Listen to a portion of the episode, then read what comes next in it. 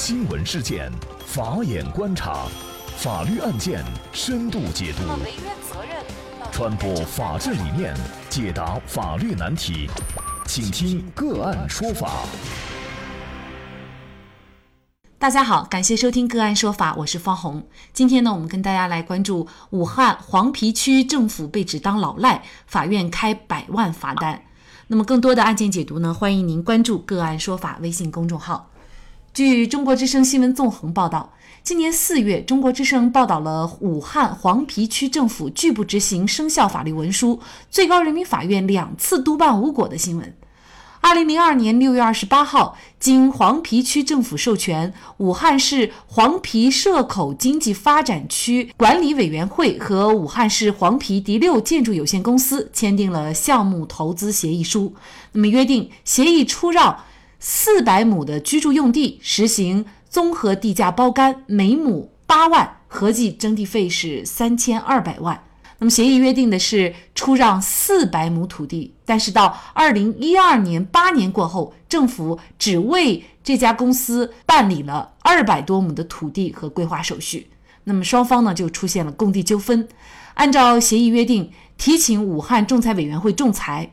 二零一五年十二月，武汉六建打赢了官司，但是却遭遇执行难。那目前呢，武汉市中院已经发出了三次督促履行的通知书，最高法院也督办两次，武汉市委政法委也召开了专题会议，要求黄陂区政府尽快依法行政。但是黄陂区政府仍然没有履行生效裁定。记者调查发现呢，这起不予执行的地块呢，是涉及一块闲置十六年的土地。这块建设用地呢，大概是九十二亩，位于黄陂区日月山水小区内，因为常年堆满垃圾，多次被群众投诉。但是就是这样一块土地，黄陂区政府呢，却迟迟不予履行生效裁定。黄陂区政府主管副区长丁朝辉称，中国之声的报道播出以后，区里第一时间开了专题会议，黄陂区委、区政府是相当重视，书记、区长都亲自参加了。那么，区政府的相关负责人和盘龙城开发区的主要负责人都约见了六建公司的法人代表，那么双方也进行了坦诚和务实的交流。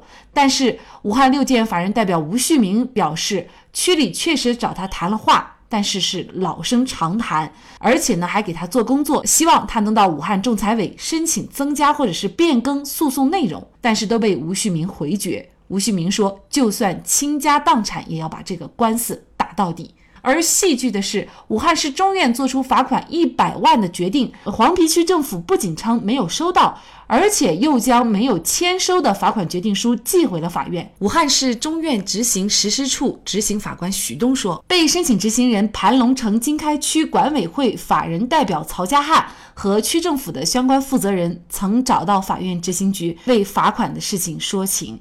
那么，湖北省委巡视组已经介入此案的执行。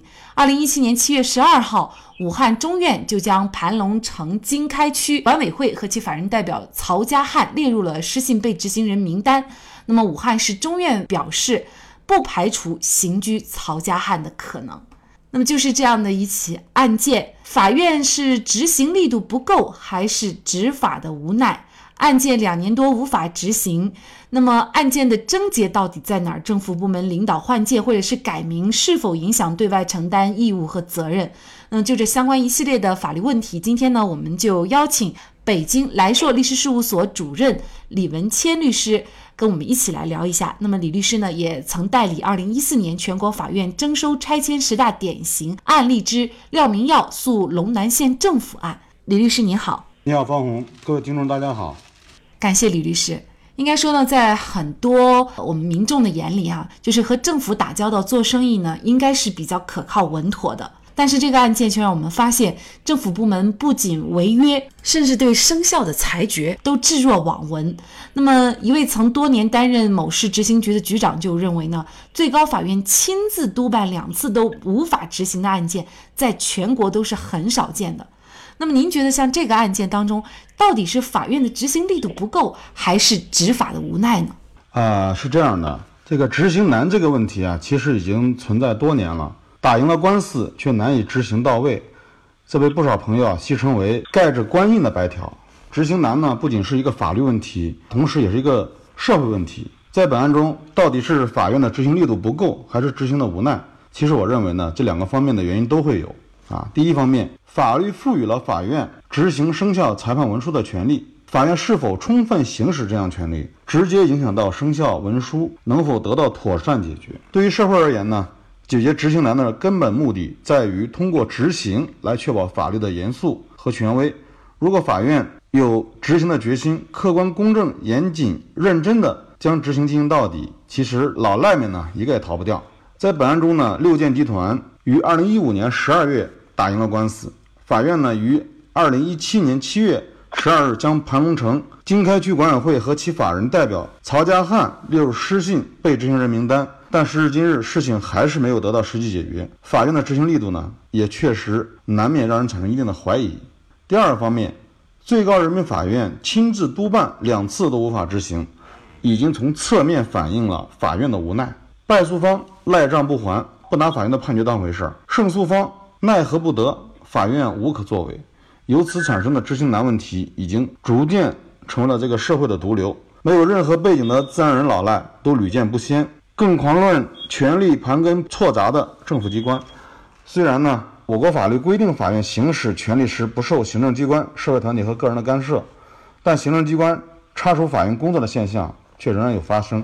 本案中，被申请执行人曹家汉、区政府相关负责人和区法院的人曾找到市中院执行局为罚款的事情说情，最后还将罚款决定书还给了市中院，无视法纪，为法院的执行呢带来了一定的难度。因此啊，市中院作为执行机关，却受到多方掣肘，工作上得考虑诸多方面，案件迟迟得不到解决。也的确存在无奈之处啊。俗话讲得好，反思方能纠错，正本方能清源。在我看来呢，本案能否得到解决，这需要多方反思和努力。行政机关需要加强法治学习，坚持依法行政；审判机关呢，需要改变机制弊端，强化执行力度，不能让执行停留在隔靴搔痒的阶段。那么这个案件呢，两年多都没有办法执行。武汉市中院认为呢，这个案件的症结是在于新官不理旧账，政府部门领导换届或者是改名，是否影响他对外承担的义务和责任呢？根据我国行政诉讼法及相关司法解释呢，行政诉讼的被告为行政机关，行政机关呢被撤销或者职权变更的，继续行使其职权的行政机关是被告；没有继续行使其职权的行政机关的呢？以其所属的人民政府为被告。由此可知呢，行政机关对外身份是一个法人，其领导呢只是行政机关的法定代表人。政府部门领导换届或者改名，不影响对外承担义务和责任。啊，新官不理旧账呢，带来的负面影响是持续且恶劣的，有违为人民服务的这个政府宗旨，严重损害了政府公信力和人民的合法权益。究其原因呢，有三点：第一个呢是缺乏担当精神，啊，不愿意处理。错综复杂的糊涂账。第二个呢，我认为是他们的法律意识啊过于淡薄，缺乏呢契约的精神。第三个呢，就是官本位思想严重，将自己领导的政府部门呢当做自己家的后花园，在位置上呢没有做好摆正，铁打的政府流水的领导。在今年两会上呢，啊，李克强总理在政府工作报告中指出，政府要信守承诺，绝不能新官不理旧账，这就是诚信政府的承诺。这个用句古话来说啊，这个子曰：“到千乘之国，敬事而信。”作为官员，应当严肃认真、兢兢业业地对待工作，要讲求诚信，不欺于百姓。本案中的被执行人呢，应当及时进行反思。在生活实践当中呢，我们可能还会遇到就是政府违约甚至是违法的一些情况发生。那么，如果遇到了，作为咱们当事方应该怎么办呢？遇到这个政府违约呢，有一句法律的谚语是这样讲的：法律保护弱者，但是不保护躺在权利上睡觉的人。遇到政府违约呢，我们必须及时采取法律措施，维护自身的合法权益，不能因为担心政府当老赖而不去维权，否则呢，吃亏的只能是自己。当然了，另一方面，我们也需要强调，政府应当注重契约精神，官员更应做好契约精神的表率。新官上任要接过上一任的接力棒。为社会的持续谋篇布局，不能只想着创造自己的政绩，让政府为自己啊这个背黑锅。那么，所以呢，我们说法治政府啊，其实呢也意味着你必须首先是一个诚信的政府。那政府就首先要讲诚信，你不能够出尔反尔，已经签好的字你也不能够变来变去。那么，尤其是一些政策，那更不能朝令夕改。另外呢，我们理解的法治政府呢，也应该是依法行政。那么，如果作为履行管理职能的这个政府部门都无视法律和法院的这个生效的裁决，那么怎么来执法？而且呢，你怎么能够让民众去守法、信法和服法呢？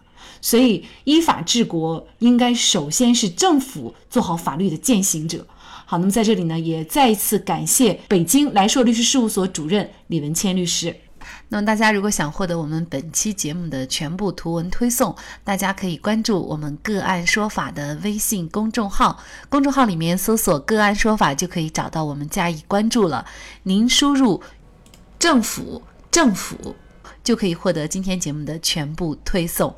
另外呢，我们的公众号里面也有对过去二百多期节目进行了分类，我们把它们分为了民事、刑事、婚姻家庭、行政类案件，大家可以根据自己的需要啊进行查看。另外呢，里面也有我们嘉宾的详细介绍。